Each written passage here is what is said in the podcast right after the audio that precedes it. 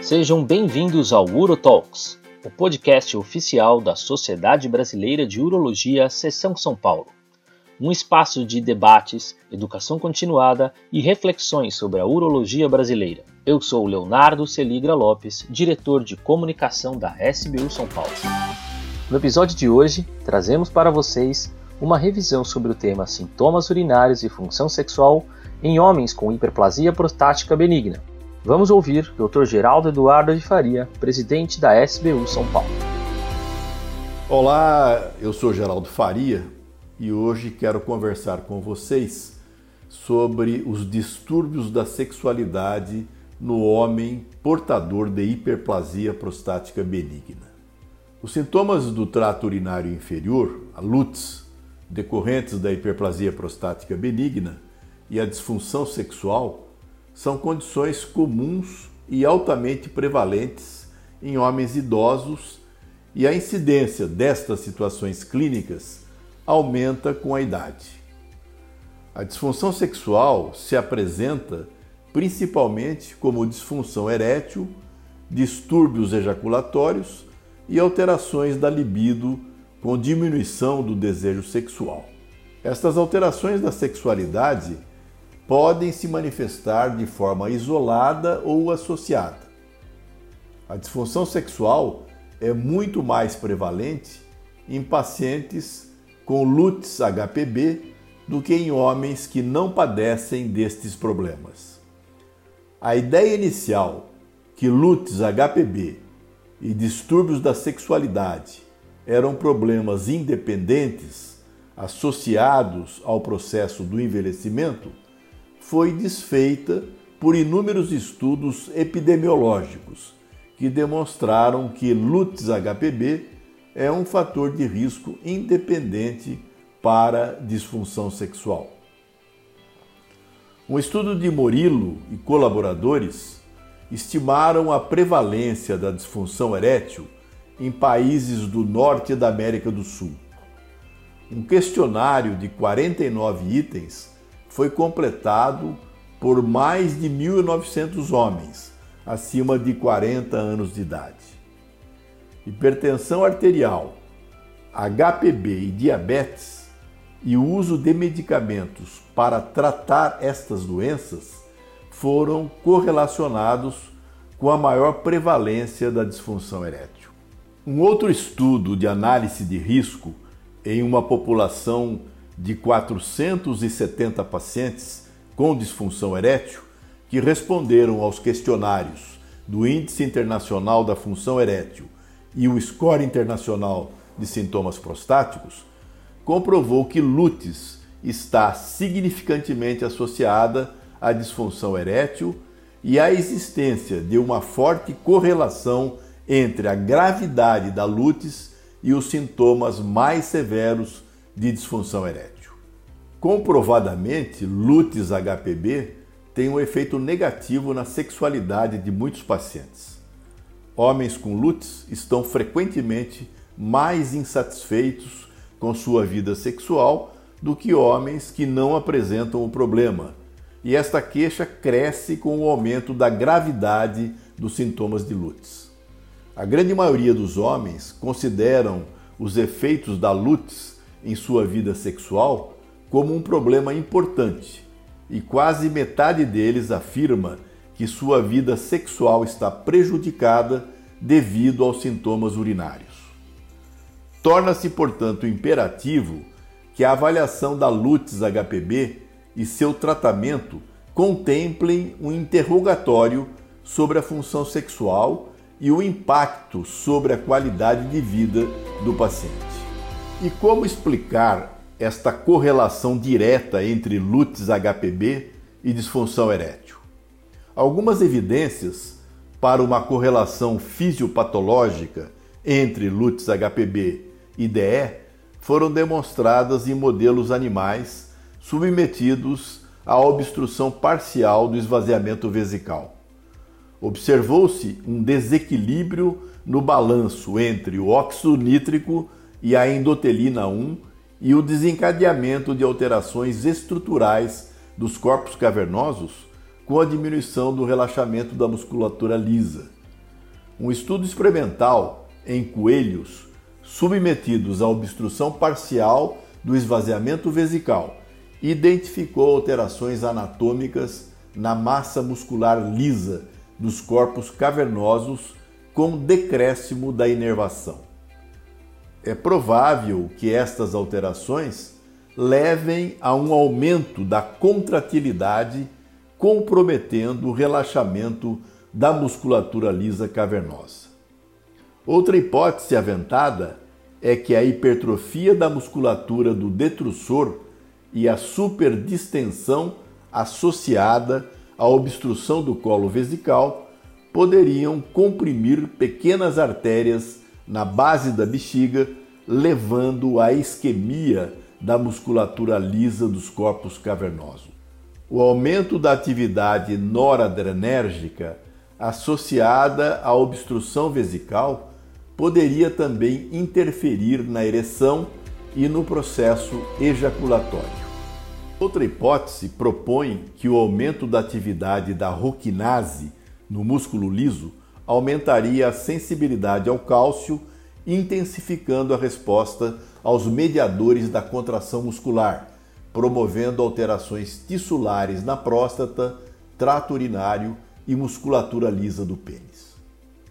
Clinicamente, estas alterações se traduziriam em um aumento do tônus do colo vesical, causando lutes e promovendo o um incremento do tônus muscular da musculatura lisa dos corpos cavernosos, levando à disfunção erétil.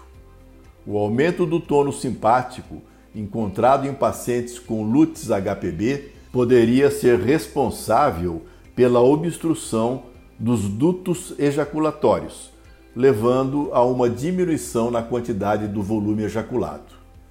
A própria hiperplasia da glândula poderia obstruir os dutos ejaculatórios, prejudicando, consequentemente, a ejaculação. No entanto, não está claro se lutes e disfunção sexual compartilham uma fisiopatologia comum ou se existe uma relação psicológica relacionada ao desconforto e à preocupação experimentados pelos pacientes com LUTS e que resultaria em prejuízo da função e da satisfação sexual. O alto nível de estresse e ansiedade que acompanha o quadro de homens com LUTS também poderia ser responsável por reduzir a função sexual. E qual é o impacto que o tratamento médico da LUTS HPB exerce sobre a função sexual. A terapia médica atual para LUTS HPB consiste principalmente na administração de drogas inibidoras da 5-alfa-redutase, drogas antagonistas dos receptores alfa-1 adrenérgicos, conhecidas como alfa-bloqueadores, ou a combinação de ambas. Estes agentes têm demonstrado eficácia contra a LUTS HPB, mas podem afetar a função sexual em graus variados, acrescentando um risco adicional no desencadeamento da disfunção sexual ou piorando um quadro já existente. A terapia combinada com inibidores da 5-alfa-redutase e os alfa-bloqueadores está indicada para pacientes com LUTS HPB com alto risco de progressão da doença, levando à retenção urinária aguda e à necessidade de cirurgia. No entanto, com a terapia combinada, há um risco cumulativo maior para os eventos adversos sobre a função sexual. As drogas alfa-bloqueadoras estão associadas com uma maior incidência de distúrbios ejaculatórios. A ejaculação retrógrada é a queixa mais prevalente e provavelmente relacionada ao relaxamento do colo vesical promovido por estes fármacos. Apesar do seu efeito na função ejaculatória, vários estudos têm demonstrado uma ação benéfica dos alfa-bloqueadores na função sexual global dos pacientes tratados com essa família de medicamentos. Possivelmente, a melhora da qualidade de vida resultante da diminuição ou desaparecimento dos sintomas de Lutz HPB decorrentes do tratamento medicamentoso melhore também a função sexual destes homens. Outra hipótese seria que a melhora sexual estaria diretamente relacionada ao efeito farmacológico dos alfa-bloqueadores, que bloqueariam a ação da noradrenalina, resultando no relaxamento da musculatura lisa sinusoidal e maior aporte de sangue aos corpos cavernosos, melhorando a resposta erétil. O MTOPS, um estudo multicêntrico randomizado, duplo cego e controlado, teve como desfecho primário avaliar o tempo de progressão da HPB em homens tratados com finasterida, doxazosina ou a combinação das drogas comparadas ao placebo.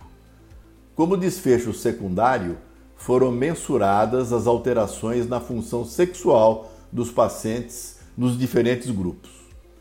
Conduzido ao longo de quatro anos, confirmou a disfunção erétil como o evento adverso mais comum em pacientes tratados com as drogas inibidoras da 5-alfa-redutase. Em todos os homens envolvidos no estudo, a função sexual piorou com o tempo. A prevalência da disfunção erétil, diminuição do desejo e distúrbios ejaculatórios foram significantemente maiores em pacientes tratados com a medicação quando comparados aos que tomaram placebo. Pacientes que receberam finasterida e a terapia combinada experimentaram uma piora na função ejaculatória em comparação aos que receberam placebo. Homens alocados na terapia combinada também observaram uma piora significativa na função erétil. Por outro lado, o estudo MTOPS não observou um aumento estatisticamente significante na incidência de alterações do desejo ou disfunção erétil nos pacientes tratados com doxazosina, quando comparados com os que receberam placebo.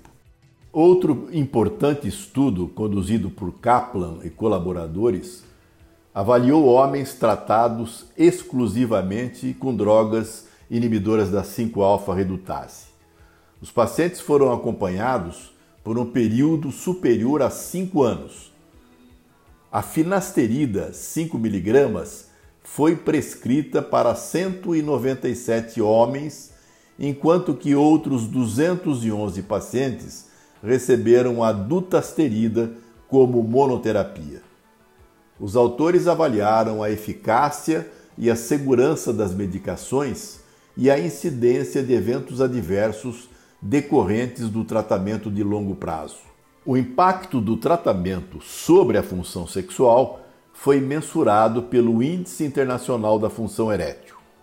Também foi avaliada a incidência de queixas relacionadas ao aumento do volume e da sensibilidade mamária.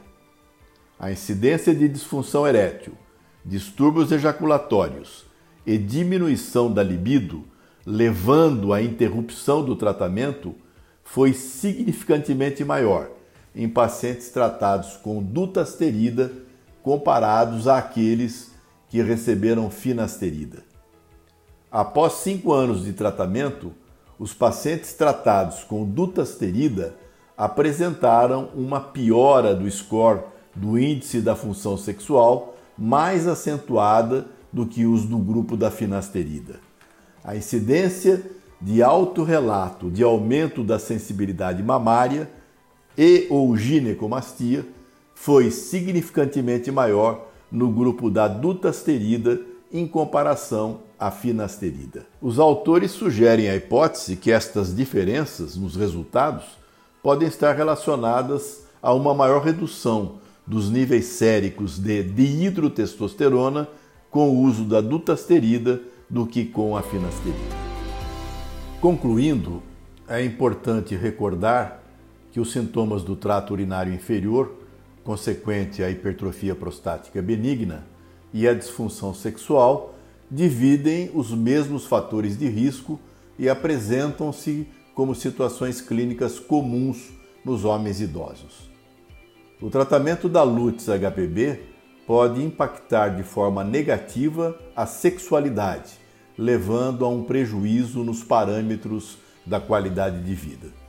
O tratamento da Lutz HPB deve contemplar uma análise prévia da função sexual e os pacientes devem ser esclarecidos sobre os eventuais riscos decorrentes do uso das medicações. Você acabou de ouvir mais um episódio do UroTalks, o podcast oficial da Sociedade Brasileira de Urologia Seção São Paulo. Todas as edições estão disponíveis no site www.sbu-sp.org.br e também nas principais plataformas de streaming. Nos vemos no próximo episódio. Até lá!